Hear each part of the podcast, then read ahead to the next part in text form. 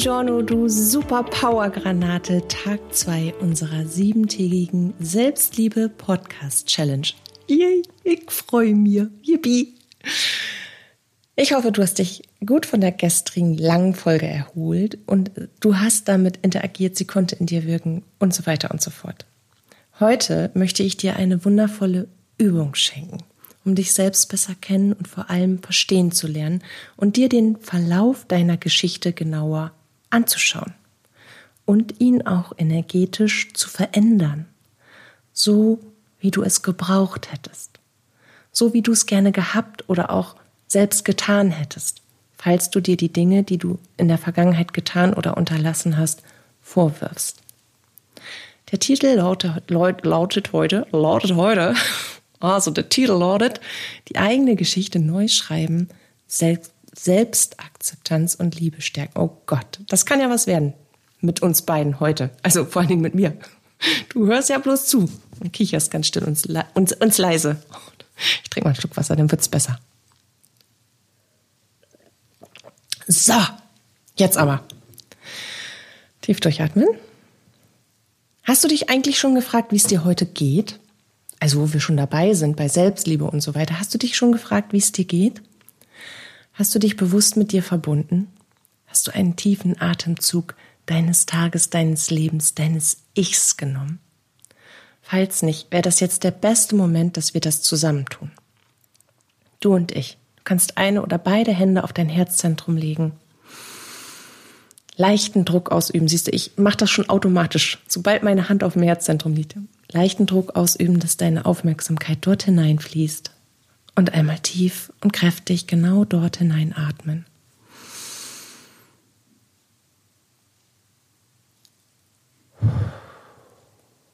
Das war jetzt ich, nicht der Wind. Und du kannst dir dazu auch Intentionen setzen. Ich fange immer an mit Ich bin.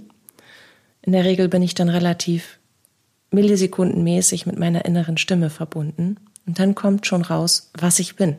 Heute, in diesem Moment. Und dann kann ich verändern, was ich sein will. Nur mal so als klein, kleiner Tipp by the way. Also, jetzt starten wir aber wirklich. Wir haben beide geatmet. Nochmal. Nur zur Sicherheit. Und jetzt geht's los.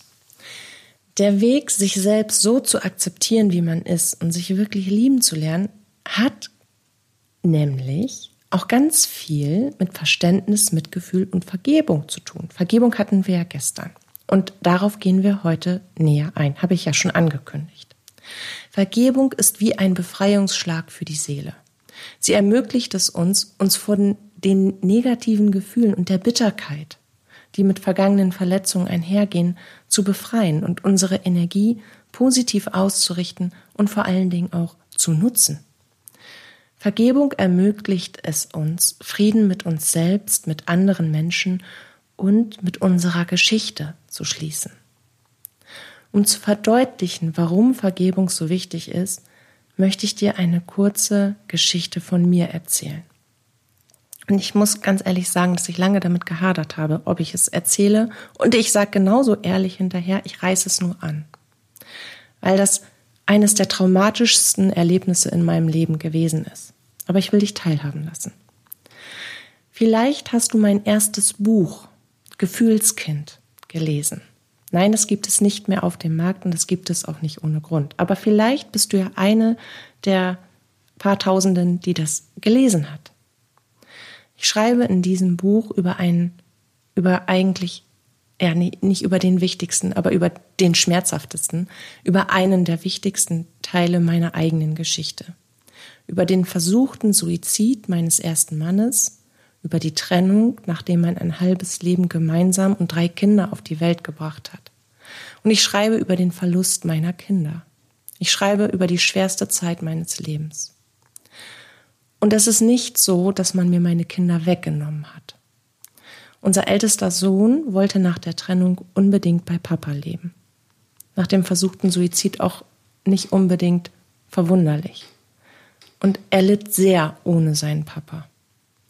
Und wir haben lange gebraucht oder länger gebraucht, um das nicht zu erkennen, sondern anzuerkennen und dementsprechend zu verändern. Also entschieden wir gemeinsam, dass es für ihn am besten sei, dass er zu seinem Papa zieht. Und die beiden Kleinen, die blieben bei mir. Es entstand ein hochkompliziertes Umgangsmodell, viel Sehnsucht und vor allen Dingen Sorge. Und währenddessen war logischerweise eine ganze Menge Trauma am Start. Und PTBS. Ein Jahr später hatte mich mein damaliger Ex-Mann weichgekocht. Die Kinder getrennt voneinander aufwachsen zu lassen und mit Schichtdienst und doppelter Vollzeittätigkeit ein gesundes Umgangsmodell zu fahren, das war nicht gut. Punkt. Das hat nicht funktioniert. Das ausschlaggebende Argument des Kindesvaters war, du hast doch keine Familie, die sich mitkümmern kann. Bei mir haben die Kinder alles, was sie brauchen und ich arbeite nur zehnmal 24 Stunden im Monat. Du jeden Tag. Und hier, bei mir, haben die Kinder auch ihre Großeltern und Familie. Bei dir haben sie das nicht. Wir können ja ein Wechselmodell leben. Und ich Ochse mit all den Schuldgefühlen und all dem Trauma und all dem, was ich besser machen wollte als Mama oder gut machen wollte oder wieder gut machen wollte, sagte ja, obwohl alles in mir Nein wollte. Die ersten Monate lief es auch ganz gut, erschreckend gut sozusagen, wirklich. Dann kam die neue Lebenspartnerin. Und das war der Tag, an dem ich meine Jungs nur noch selten oder bis gar nicht und nur noch auf Zuteilung sehen durfte. Keine Telefonate, keine Briefe, keine Nähe, keine Information, nichts. Ständig stand ich vor leeren Zimmern mit verwaisten Spielsachen, jeder Menge Erinnerungen und noch mehr Schmerz. Und natürlich Selbstvorwürfen, enormen Selbstvorwürfen. Und daran bin ich fast kaputt gegangen. Jahre Jugendämter, zwei Gerichtsprozesse später, haben wir das Rad dann wieder gedreht. Gott sei Dank. Und die Kinder sind wieder bei mir, zwei davon. Gott sei Dank. Aber die Schuldvorwürfe und die grundsätzlichen Vorwürfe, die ich mir als Mutter gemacht habe oder immer noch mache, zwischendurch, die musste ich gesondert und gezielt angehen. Und dabei hat mir eben diese Übung sehr, sehr gut geholfen. Ich habe mir bewusst meine Geschichte vorgenommen. Alle Teile, in denen ich von anderen verletzt wurde und alle Teile, die ich mir selbst vorwarf. Ich habe mir wirklich jede Situation, die ich rückwirkend gerne anders gehabt oder anders gestaltet hätte, wo ich andere Entscheidungen gerne getroffen hätte, wo ich mir selber Fehler vorgeworfen habe oder anderen, die habe ich mir wachgerufen und ich bin sie durchgegangen. Systematisch. Ich habe die Situation seziert. Ich habe die so stark in mir gelebt, dass ich wirklich eine dreidimensionale innere Erfahrung gemacht habe. Aus meiner Perspektive und aus der Perspektive meines Gegenübers, also der beteiligten Person, Schrägstrich EN, Person oder Personen. Aus den Handlungen und aus den Möglichkeiten. Und vor allem aus meinem damaligen Wissensstand heraus. Das ist ganz, ganz wichtig. Ich habe mich dabei immer wieder gefragt, hätte ich es besser wissen können? hatte ich die Ressourcen, es anders aufzunehmen oder wahrzunehmen oder anders darauf zu reagieren. Oder andersherum, hatte ich die Ressourcen, selbst anders zu agieren. Bei Situationen, in denen ich selbst verletzt, verletzt, verletzt wurde, habe ich mich intensiv in die andere Person hineinversetzt. Und wenn ich intensiv sage, dann meine ich vollständig. Ich habe versucht, vollständig ihren Wissensstand zu analysieren, ihre Prägung und Erziehung, ihre Verhaltensmuster und ihre Ressourcen, ihren Antrieb und ihre Gefühle, auch die Gefühle mir gegenüber und die Reaktionen auf meine Handlung. Und das kannst du genauso machen. Und dabei gehst du so vor. Erst einmal nimm dir die Zeit dafür und sei dir sicher, das bringt wirklich Heilung pur. Jetzt fragst du dich bestimmt, warum? Warum? Verständnis im umfassenden Sinne führt zu einem erweiterten Bewusstsein. Ein erweitertes Bewusstsein führt zu mehr Verständnis im mitfühlenden Sinne. Und Mitgefühl führt zu einer liebevollen, gütigen und nachsichtigen inneren Haltung. Und das wiederum führt zur Liebe. Und Liebe ist die Antwort, die immer richtig ist. Immer. Auch wenn das Ego dagegen quakt. Wenn du einen Zeitpunkt gefunden hast, der günstig ist und zu dem du innerlich stabil und ausgeglichen bist, dann ruf dir eine Situation, in der du wirklich so intensiv verletzt wurdest, dass sie dir heute noch schmerzhaft in Erinnerung ist, wach und verinnerliche sie dir. Nun nimmst du dir eine Liste mit den Fragen, die es zu beantworten gilt. Also, was war die Situation? Womit oder wodurch wurde ich verletzt? Was genau ist passiert, das mich verletzt hat? Durch wen wurde ich verletzt? Was hat die Person genau getan? Wie könnte das, was sie getan hat, mit ihrer eigenen Prägung, ihren mir gegenüber bekannten Verhaltensmustern, ihrem Antrieb und ihren Gefühlen im Zusammenhang stehen.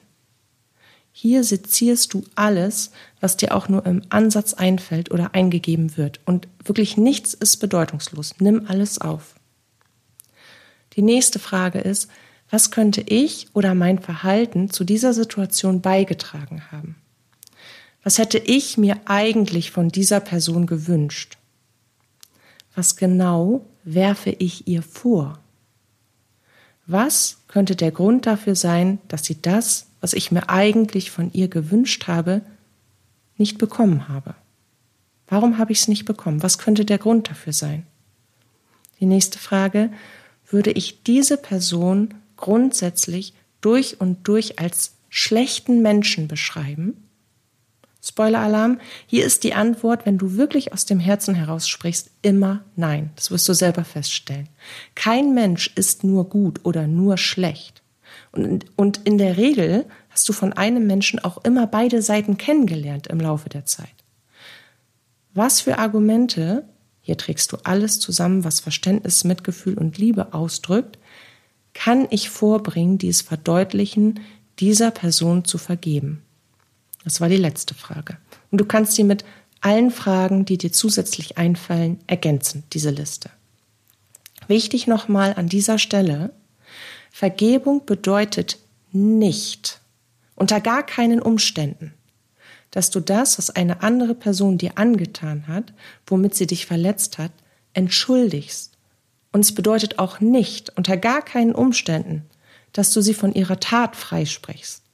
Vergebung bedeutet, dass du die Situation selbst freigibst, dass du mit dem, was passiert ist, Frieden schließt und dass du dir bewusst machst, dass wir alle Fehler machen, dass niemand unfehlbar ist und dass wir alle Erlebnisse in unserem Gepäck tragen, die wir von Herzen gerne ungeschehen machen würden. Dinge, für die wir uns bestrafen, für die wir uns schämen und selbst verurteilen. Wir alle, egal wer.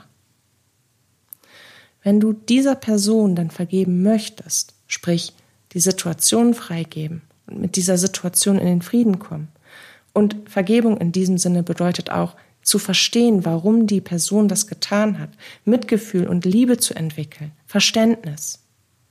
Dann brauchst du nur die richtige innere Haltung, nämlich in Liebe, Verständnis und Mitgefühl und die für dich passenden Worte dafür. Das können Worte sein, wie zum Beispiel, die Liebe würde dir vergeben, weil sie weiß, dass du menschlich bist und dass Menschen Fehler machen, die sie später bereuen. Die Liebe würde sagen, ich habe von dir gelernt, ich vergebe dir. Und sich dann mit einem Lächeln von dir verabschieden. Ich möchte wie die Liebe sein. Ich vergebe dir und lerne daraus. Du kannst auch sagen, ich akzeptiere, was gewesen ist, das war, das was war, macht mich zu dem, wer ich heute bin. Dafür bin ich dankbar. Das ist kürzer. Schau hier wirklich, was für dich die richtigen Worte wären. Und jedes Mal, wenn du durch einen Trigger, eine Person oder einen Ort an diese Situation, an der du gerade arbeitest, erinnert wirst, versenkst du dich kurz in dir, legst die Hände auf dein Herzzentrum, atmest tief und suchst nach der Liebe in dir. Und du wiederholst dieses Mantra so lange in dir, bis du spürst, wie sich dein Herz und deine Brust heilsam öffnet, bis du spürst, wie der Druck in dir nachlässt und du ein Gefühl von innerer Ruhe empfängst. Mit der Selbstvergebung halte ich es eigentlich ganz ähnlich. Nachdem ich die Kinder auf eine Art und Weise verloren hatte, so kann man es auch sagen, habe ich mich teils bis an den Anfang vom Anfang zurückgedreht. Und also im ungesunden Maß. Ich beschreibe dir jetzt erst das, was scheiße gelaufen ist. Also, ich habe begonnen, in meinem Schmerz und in meinem Schuldbewusstsein, in meinem unfassbaren Schmerz und in meinem unfassbaren Schuldbewusstsein, in all dem Hass, den ich gegen mich selbst gerichtet habe und die Selbstvorwürfe, alles zu hinterfragen, was für die Rolle als Mutter und die Beziehung zwischen mir und meinen Söhnen stand. Alles. Ich ging wirklich in die ersten Wochen der ersten Schwangerschaft zurück, in die ersten Monate als Mutter, in die folgenden Jahre und in jede Erinnerung, die auch nur im Ansatz Versagen oder das Gefühl von du bist eine schlechte Mutter transportieren konnte. Das nahm ich mir und ich suggerierte mir das immer wieder und ich habe mich völlig fertig gemacht, weil ich konnte ja nichts greifen und dadurch, dass ich diese Entscheidung zugelassen und auch letztendlich ja befürwortet, getroffen habe, dass ich Ja gesagt habe zu etwas, was ich auf keinen Fall wollte, aus Schuldgefühlen, musste es jemanden geben, den ich dafür bestrafen konnte. Und da niemand mehr greifbar war, aber ich diejenige war, die Ja gesagt hat, war das die logische Konsequenz, dass ich mich selbst bestrafe, dass ich mich selbst dafür verurteile, fertig mache. Und es wurde wirklich immer surrealer und verzerrter. Ich erinnere mich zum Beispiel an ein, an ein Beispiel, äh, an ich erinnere mich zum Beispiel an Situationen, in denen ich so entkräftet war, damals als junge Mutter, dass ich zum Beispiel gar keine Luft und Lust und gar keine Kraft mehr hatte, auch noch auf dem Spielplatz zu gehen, weil ich den ganzen Tag gearbeitet habe. Und tat ich das, also erinnerte ich mich an diese Situation, wo ich, oh nee, ich kann nicht noch auf den Spielplatz gehen mit dem Lütten kam das als Erinnerung in mich, dann dröhnte das keine Sekunde später in meinem Kopf, du bist so eine schlechte Mutter. Und überall habe ich Feinde gesehen, dachte imaginäre, was die Leute wohl sagen, Tuscheleien, in jeden Blick, der mir begegnete, hinein. Und hey, die Tragweite dieser Entscheidung war ja wesentlich größer. Es ging nie nur um den Lebensmittelpunkt. Es ging auch darum, dass ich so riesige Schuldgefühle dem Vater und meiner Kinder gegenüber hatte dass er fast gestorben wäre, dass meine Kinder fast ohne ihn aufgewachsen wären, dass ich dachte, ihm alles schuldig zu sein und so weiter und so fort. Und trotzdem stand ich so lange nicht für mich selbst ein.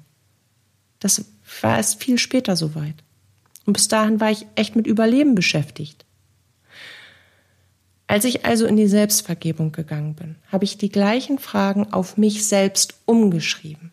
Ich habe mir außerdem immer die Frage gestellt, hätte ich es schon besser machen können? Hätte ich es schon besser wissen können? Und weißt du, was dabei so unglaublich wichtig zu beachten ist und wo du dich selber immer wieder bei erwischen wirst und dich bitte auch direkt korrigierst? Aus der heutigen Position, aus der Reife und dem Wissensstand, den uns das Leben gelehrt hat, ist es immer leicht, seine eigenen Entscheidungen, die Handlungen, die Gedanken und die Gefühle zu verurteilen. Weil jetzt, jetzt, heute, in diesem Moment, wissen wir es ja besser. Aber damals? Wirklich?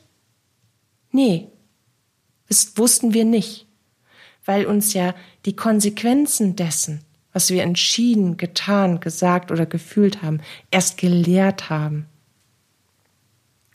Ich habe mit den Fragen auf einem Zettel in der Regel einen langen Spaziergang gemacht.